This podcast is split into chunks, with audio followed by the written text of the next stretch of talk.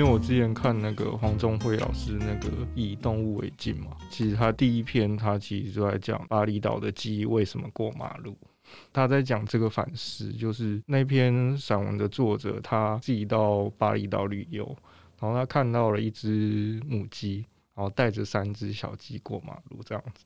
然后他同时也是一个作者，所以呃，他回去的时候就是应该是有专栏跟他邀稿什么，然后他决定写这件事情。但是同时他也吃着鸡肉沙拉，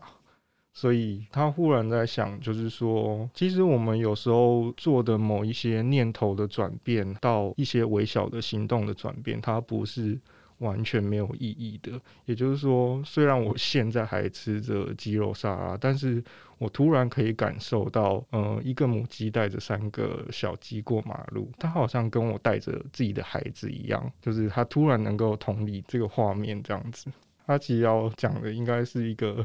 一个冷笑话，就是说，好像这个鸡把我带到了另外一边，把我带到了更关注动物的那一边。它其实是这个寓意的感觉，但是每个人的念头还有行为的微小的一个转变，其实都不是完全的没有任何意义的，尽管。嗯，所以不用急着去否定它，就是说，那我同时保护环境，但是我还没有吃素，难道我要就是完全的不吃任何动物产品，或者是不消费任何的动物产品，我才能作为一个逻辑正确的人吗？就是刚开始好像不用到那么的严厉这样子。对，我觉得燕君这边说的例子，其实也就是为什么我在书中会提到很多好的庇护所的案例。因为我们现在在城市生活的人，除了说在动物园里面你可以看到动物，或者你自己家里有养宠物，要不然就是你会注意到说，哎，你餐桌上的动物尸体，这个肉其实是来自动物，哎。不然，我们对于动物的理解，或者说这种个体与个体之间的认识经验，其实很少。嗯、那我自己去了庇护所之后，我觉得真正认识一些个体，还有他们的物种之后，你就无法想象说，呃，在想到要不要吃肉这件事情的时候，那这个肉是怎么来的？是我要亲手去杀这个动物吗？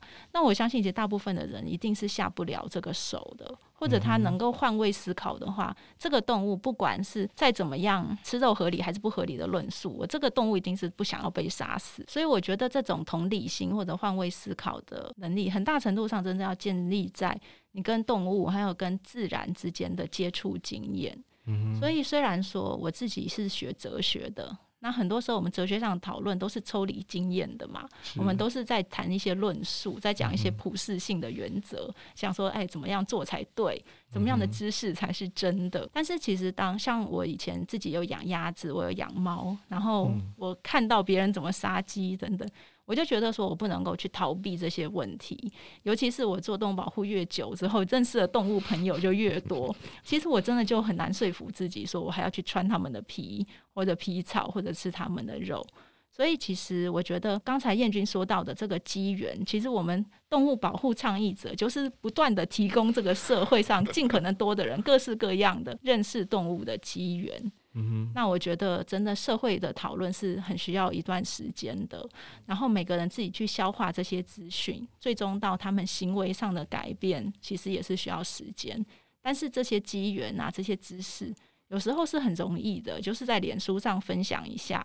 或者就是朋友见面的时候讨论一下，那这不就是一个很有意义的事情吗？是，而且刚刚提到那个庇护所，说实话，我觉得好像。庇护所更相对于这些其他展演空间来说，好像更适合作为一个教育参访的一个空间，这样子，它能够呈现不管是个体动物它的生命故事，或者是它经历的事件，甚至都可以在它身上看到。我觉得这个相对于动物园所不能呈现的，或者是大家看他们那个可爱拟人化的样子。我觉得好像似乎更有教育的遗憾。嗯，我觉得真的是这样，而且很多时候，我觉得我们都低估了孩子的理解力跟想象力。像我记得我有一位朋友，他是那个粉专鸟语兽月的创办人嘛，他就说他有一次去水族馆做填调的时候，我们就是能够看到那个动物拼命的在爬那个玻璃箱，他就是很想离开这空间，他不想一直受到观众的注目，跟观众在那边敲玻璃，他其实看起来很痛苦。然后就有个小朋友就说：“生不如死。”然后掉头就走。那我觉得很多时候我去动物园，我觉得很可悲的就是我看到的都是家长，要不然就是学校组织带小朋友去。那我觉得其实家长跟学校不就是在为这样的活动背书吗？告诉小朋友说，我们想看到动物，就把它关在动物园里给我们看。嗯 然后看这些动物，你看就这么傻，什么事都不会做，不像我们还会读书，对？还会识字，就好像更是区隔跟加强了人跟动物之间的这种差异化跟宰制的关系。嗯、所以我是觉得展演空间的这种变革啊，跟反省真的是很重要。嗯。然后，其实我之前在看一些，就是呃，有关什么人跟非人动物的一些讨论，或者是说人跟非人动物这个概念，其实它还有很多值得被讨论的部分，或者是说这个概念已经远远不够，就是说它已经不那么容易去变了。就是人和动物之间，其实人的身体里面都有很多动物的，比如说基因啊的序列，或者是病毒的序列其实早就好像不是那么容易分割人和动物之间，就是要看见动物好像并不是那么的困难，有时候就在自己的 自己的身上，或者是枕头上面，其实就很多 微生物等等的，就是这方面的讨论好像也越来越多。其实主要是像我看到你在那个水貂养殖场的，对于像现在疫情的那种反思。我觉得这个也是很重要的，要不要跟我们谈谈那个水貂养殖场？嗯，可以的。嗯，其实大家知道吗？就是除了人类以外哦，就感染新冠肺炎病毒最多的物种，也就是水貂。那现在全球已经有超过十四个国家，数百座水貂养殖场都有水貂感染新冠肺炎病毒的疫情传出。那这情况有多么的严重呢？并不光是一个动物福利的问题哦，而是说病毒会在水貂身上变异，像是在丹麦就在养殖场水貂身上发现至少五种变异的病毒，而且这个病毒最初是由养殖场的工作人员传染给水貂的，那它变异之后又回传给养殖场工作人员。那因为这个原因呢，丹麦政府就很担心说，那会影响未来疫苗的效力，所以就下令扑杀全国至少一千五百万只的水貂。那像是荷兰也是因为呃水貂养殖场里的疫情，所以他们就决定提前要实行全国的皮草禁止养殖的禁令。所以其实我会意识到这个问题，我会发现，嗯、呃，很惊人的就是，其实很少在台湾受到报道。诶，大家可能会讨论说，诶，猫狗会不会染疫？但是没有去深刻的想一想，除了我们说最早是武汉的华南海鲜市场那边传出疫情以外，那世界上有多少的动物是人畜共通疾病的受害者？而且更大的问题是，现在有百分之六十到八十哦，甚至更接近百分之八十的流行病都是人畜共同疾病。那这这个跟我们这种集约化的养殖方式，不管是养农场动物，像禽流感的问题，还是说是养野生动物，就像是皮草养殖场里面的水貂、狐狸跟河，它们都是变成一个可能是病毒库 这样子的一个存在，所以它也使得这样子的规模化的。动物利用变得是非常不可见的，比如说室内密闭式的集约化的养殖系统。等等，那我们其实有时候也增加了我们去填调上面的困难，因为任何一个人的进出哦，业者就非常担心我们会不会带着什么样的病毒或者是细菌，影响了他们的动物死亡，也造成是业主的财务上面的损失。那我觉得社会真的非常的要注意到，我们全球付出了非常多人的生命也好。还是政府治理的代价也好，那其实这背后很大程度上很可能是来自于我们对于动物集约化养殖的这种对待方式。嗯、我们对于自然的其实根本不够了解，也完全不够尊重，导致的我觉得是一个人类共业吧。是。而且其他主要很重要的一点是集约化养殖，它动物的那个生活的空间等等，它其实都会造成彼此的伤害，所以它们身上的伤口都不少，那个都会增加感染的风险。所以活动当天我有看，就是你在播放那个扣哈鲁的那个故事，对。其实那个好像我大概一年前的时候看你们的频道有看过这样子，就是看到它原本在那个呃养殖场的那个鸽子笼里面的那个状况，还有它的眼睛啊，还有身上的羽毛各方面那个状态都很差。对，到后来 它可以跑来跑去、蹦蹦跳跳的，然后可以像你说，它可以跑抓兔，然后它可以洗沙浴，然后用它的喙去感受。土地上的一些沙子什么的，算是 我自己也会重复看的一个 一个关于动物的影片，就是负担没那么重，大家可以找这个影片来看，我自己很喜欢。谢谢彦君的介绍，而且我觉得这个机缘巧合的就在于说，那个抠哈鲁小村，它并不是天生的就这么幸运的，我们选中它，然后把它救出来，它是我们同事在垃圾桶里面发现的，所以它基本上就是一只病重、快死掉的鸡，而且被业主认为说它已经没有经济价值了嘛，直接丢到垃圾桶，所以我们才把它带回来，就没想到它靠着自己复原的这个能力，后来终于就活得像一只鸡了。嗯哼，而且我我看你在那个书里面提到那个日本的一些动保组织，其实我 我看到就是怎么说，好像很对他们的互动和展现给人家样子，好像不像一般的人的理解那么样的负面，或者是好像他们都保持着一种你说的那种很坚持，然后。专注在自己关心的议题上做每件事，然后每天还可以很开心的这种状态，可以跟我们稍微分享一下。嗯，可以的。其实我在书中有一整章在写通勤疲劳，然后之后我是带着一种很绝望的心情去日本的，因为那时候就是一直做动保，真的很累嘛，而且动不动就有人会丢一整窝猫到我家门口，就是遇到这种你觉得社会不理解，然后你的期待又跟社会现实落差很大的情况下，我根本就不想继续做了，然后觉得从此人生快快乐乐，得到解脱，然后我就飞去日本留学。但是我觉得，可能我心中的那种理想吧，就是去追寻那个动物乌托邦这样的一种社会运动理想，就是还没有完全熄灭。所以那时候我就去在涩谷的动物权利中心实习。那我当时做的都是一些很简单的工作，比如说点那些义卖品，比如说胸章啊、折页啊，去点它的数量，要不然就是互备一些海报。我其实能做的就是这些。但是其实我觉得还有一件事情是我可以去参与的，就是。他们每周至少有两天会在街头，就是举看板，相当于就是台湾街头巷尾的看板工，只是它完全是自愿性质。就没有任何的报偿，也不会有交通补助。但是有趣的就在于说，我认识的这些日本的动保前辈，他们是三十多年前成立的动物权利机构嘛，当时就成立了两个。那他们真的就是日复一日，年复一年，就是除了在日常生活中坚持不会去食用动物肉以外，他们就是在街头去看板哎。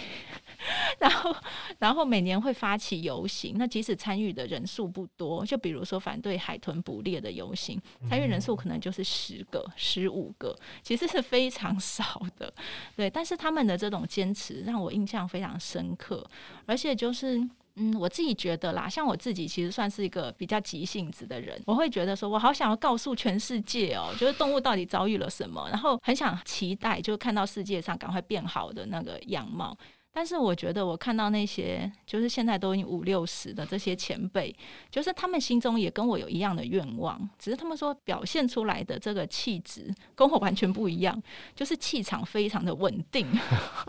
就是可以在街头，真的就是举看板，有时候甚至是双手这样高举起来站两个小时，就相当于一种苦行僧式的方式。当然还会发传单等等。那其实日本的一般民众就是就好像都没有看到我们一样，但是很少数的情况就是会影响到那么一两个人。有的时候就会加入我们，就一起在那边陈抗啊。我们还去猪肉公司前面陈抗，然后要不然就是说跟我们呃一起游行发传单，甚至有一些就成了后来的工作人员。那我就觉得说，哇，一个动物权利中心，它在三十年的历史中，人数始终维持在全国几百名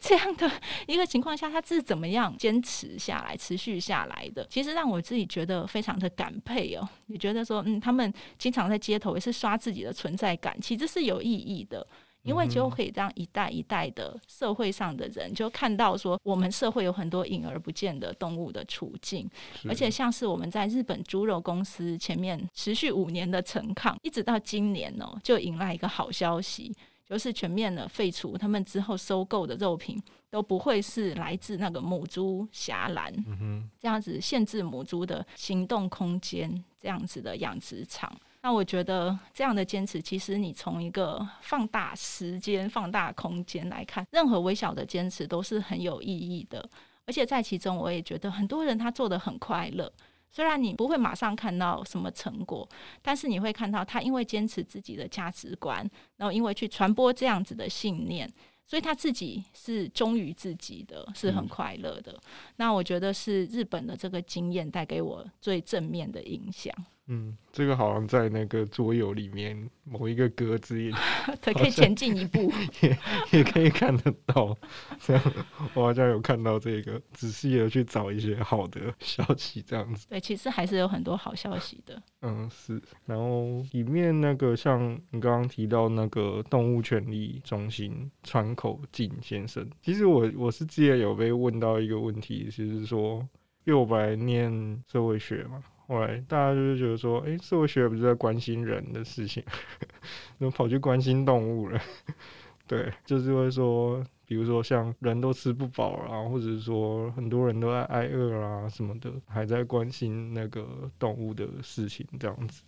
但其实我看到那个书里面提到的这个川口敬先生，他其实原本就是做劳工运动的，然后他他他就还蛮关心人的。对，而且他做的是屠宰场的工作人员的人权的问题。对，这点我看到的时候，我就觉得，哦，这个还蛮蛮不一样的。其实所谓的呃，我们关心动物或者是什么，其实它是一个很庞大的，或者说一个结构下的一个问题。它没有办法单纯的只关注在所谓的动物身上。有时候像所谓的这个屠宰场的工人等等的。他们的福利、他们的工作环境、工作条件等等，其实都会影响到动物屠宰啊等等的行为手段都会有所不同。这一点其实，其实人和动物之间它是没有办法完全的区别或者是分隔开，它完全是绑在一起的事情。其实我记得我十多年前看李昂的小说《杀夫》的时候，我就发现那个，因为男主角是一个屠夫嘛，然后他这样伤害他的老婆。那其实我觉得您刚才所说的人类社会与动物的关系，其实很多时候真的不是哲学上的思辨或者文学上的一些类比跟想象，它实际上就是千丝万缕互相关联的。那像是有一本书叫《盲目的肉食主义》，里面也采访到很多屠宰场的工作人员，他们的心声。我们就会发现说，他们每天做着社会上绝大部分的人都不愿意做的这种很暴力的。对动物伤害也是伤害他们自己的这种同理心，然后也是一个高危险性的工作的时候，其实他们是社会中绝对的弱势。就像是我知道台湾的屠宰场里面，其实有很多的移工是属于黑工，没有健保劳保。然后像是很多台湾人之前去澳洲打工游学，也是去屠宰场工作。嗯、所以其实大部分的社会中，屠宰场工作的人都是属于社会中最弱势的那个族群，不管是印度的贱民的阶级，或者是日本的部落民，还是台湾的这些东南亚移工，或者是当台湾人到到其他社会的时候，我们也是在做这样子的工作。那在美国就是墨西哥或者是讲西班牙语的比较少数族裔的族群，所以其实完全不是说我们只关心非人的动物。而是说，我们从动物作为一个视角吧，切入去看，你就会发现社会上很多的不公义的事情，它都有着相似的结构，而且这些结构是互相交织。呈现出一种共构的关系。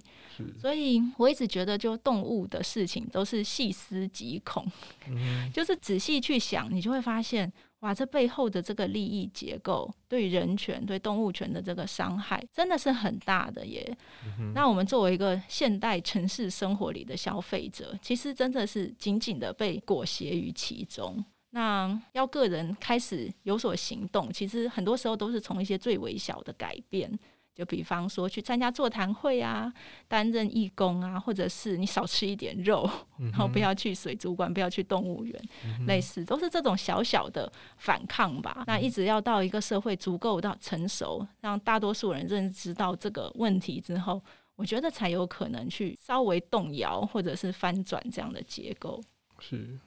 从消费端切入，它就是一个你作为或者不作为，它可能都有一些效果或者是影响的。但其实消费里面也有很多的谎言等等，这些我觉得都很复杂。像我之前自己在看那个 Zizek，他在谈那个慈善跟这个消费的 关系的时候，其实他也谈到很多，比如说消费会和这种赎罪券绑在一起的这种概念，偶然也。也会慢慢的助长这种结构上的这种不平等或者是不正义等等的这类的问题，的确是很复杂的东西，对。嗯，我觉得我如果举一个例子来说的话，我就会想讲皮草这个议题。嗯哼，因为大部分的人在台湾，我们都没见过貂皮大衣，但是我们想到皮草的时候，我们想到的都是貂皮大衣。但是实际上，台湾每年进口二十五万只的野生动物皮草，到底是去哪里了？真的是被贵妇收藏在衣柜最深处吗？那其实不是，欸，是在绝大多数的消费者身上，是我们外套的那个帽子边缘的那。那一圈皮草，还有就是我们的背包上或钥匙圈或者耳环上面那一点点毛茸茸的东西，像是我前阵子去一个美工材料的商店，嗯、我就发现五十颗的水貂皮草只要五十元，一颗皮草只要一块钱，就是我们基本上生活中会觉得这是违反常识的，就皮草难道不是高级的消费品吗？其实根本不是，它就像是肉食一样，像皮带一样。就是在我们身边的动物制品，对，所以真的是聚沙成塔，也变成说我们并不是要特别针对什么贵妇族群啦、名流、名媛等等，而是说消费者教育变成是一个很漫长，但是是最重要的部分。对，因为像像我自己养猫，我如果去逛一些宠物店什么的，我看他们的玩具。就是一些逗猫棒什么，上面会挂一些毛茸茸的那些那些东西，我会去看他们那个标标 示。一方面呢，我的猫好像会很喜欢玩一些鸟类的动物或者是什么的，但是一方面我又不希望它 去玩其他的动物，所以我常常都会在那边看标识。可是其实标示上都几乎完全没有任何的参考的依据，上面可能就只会写说它是什么样的纤维或者是什么，完全就是看不出来它的它的毛料它的什么的来源到底是什么。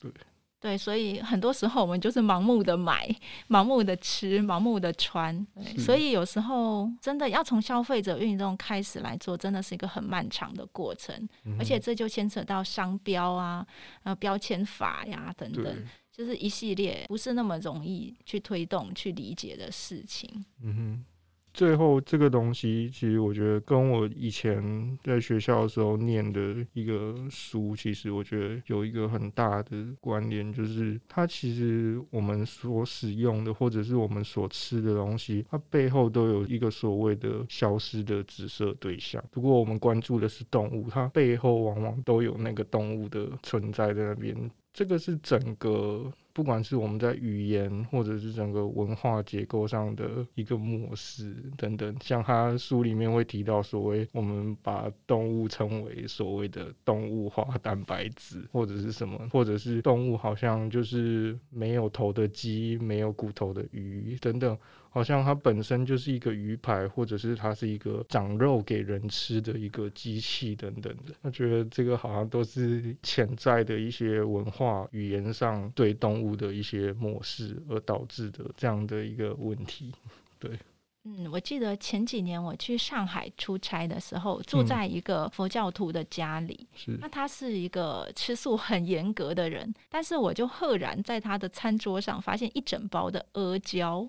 那我相信他完全不知道阿胶是驴皮做的。那这其实就有点像刚才所说的，当我们不再称呼这个制品或者说这块肉呃叫做什么动物，而叫它比如说什么排或者阿胶好了，那我们就完全不会想到这背后是什么样的一个可怕的伤害。嗯。这个其实是我，其实是我之前看那个大 S，她就是为了怀孕转吃荤的那个那个消息，我才知道的。因为她就她婆婆会叫她吃一些补品，然后阿胶什么的，她就看说这上面就就写驴皮啊 什么的，她说怎么会没有动物性成分？但是。他就会被逼着吃了。他婆婆就说：“这个就是用一点点，能用多少这样子。”对，很多时候像皮草也是，很多人就觉得，哎、欸，那我穿戴皮草好了，那只是一点点而已，又不是一只动物。是对，那好像心里的罪恶感就会比较小。但是其实这样想是，其实我觉得是不合理的啦。因为我知道，比方说像皮草来说，全世界用作装饰性的皮草的用量，其实早就远远超过于整衣式的皮草，像貂皮大衣这样子整件衣服式的皮草的用量了。所以其实责任真的就是在广大的消费者身上。对，我自己看这本书受用很大，因为它背后还有很多的笔记，笔记里面也有谈到很多，就是呃书里面的内容可能没有那么着重的问题。对，就是希望大家可以去买书来看喽。然后要再跟我们聊一下大熊猫的议题吗？嗯，熊猫的议题，其实我最想告诉大家的就是，不同的动物其实就有点像，我觉得是托尔斯泰说的，就说幸福的家庭都是一样的，但不幸的家庭各有各的不幸。那我觉得动物来说，就是不同的物种各有各的不幸。其实我们可以想一想，大猫熊它真的很快乐吗？它们被从山林之间抓到人类的社会。然后整天住在冷气房里，看着水泥墙上画的假山假水，嗯哼，然后被迫怀孕生子，然后缩短育幼期，然后一胎生一胎。那男的呢，要被麻醉之后，经过肛门去电击他的直肠，让他流出精液。这个精液呢，再先把母熊猫给麻醉之后进行人工受精，大家就期待他们可以生出我们觉得很可爱的这一些圆仔啊、元宝啊，或者是其他的猫熊幼崽。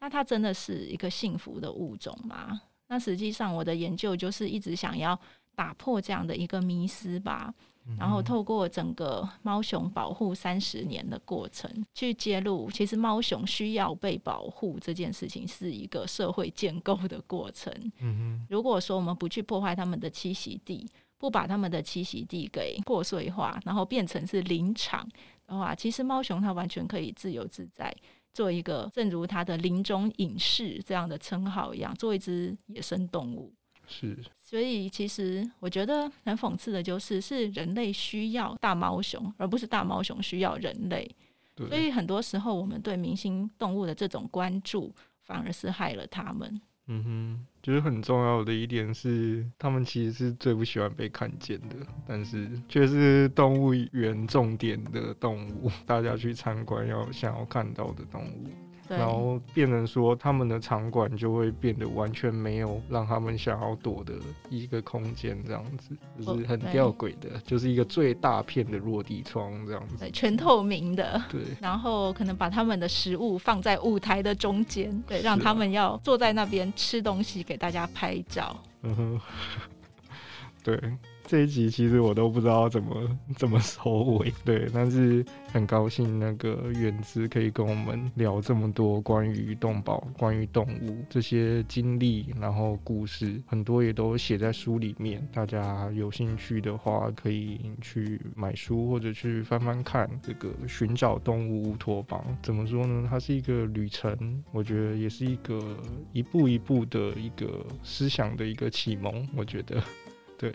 哎，即使到今天，我也没有办法说出我理想中的乌托邦会是什么样子。尤其是当我每天在拿着小肉条要来吸引我的猫咪吃的时候，其实我心中的感觉真的是很复杂的。但是有些事情，如果是现在没办法改变的，比如说我的猫要吃肉这件事情，也许我们至少可以从一些可以改变的，比方说我可以少肉嘛，我可以不吃肉嘛，从一些可以改变的事情来着手。也许我们就可以比较乐观。嗯哼，那今天就谢谢大家收听。嗯，好的，谢谢燕君，谢谢大家，拜拜，拜拜。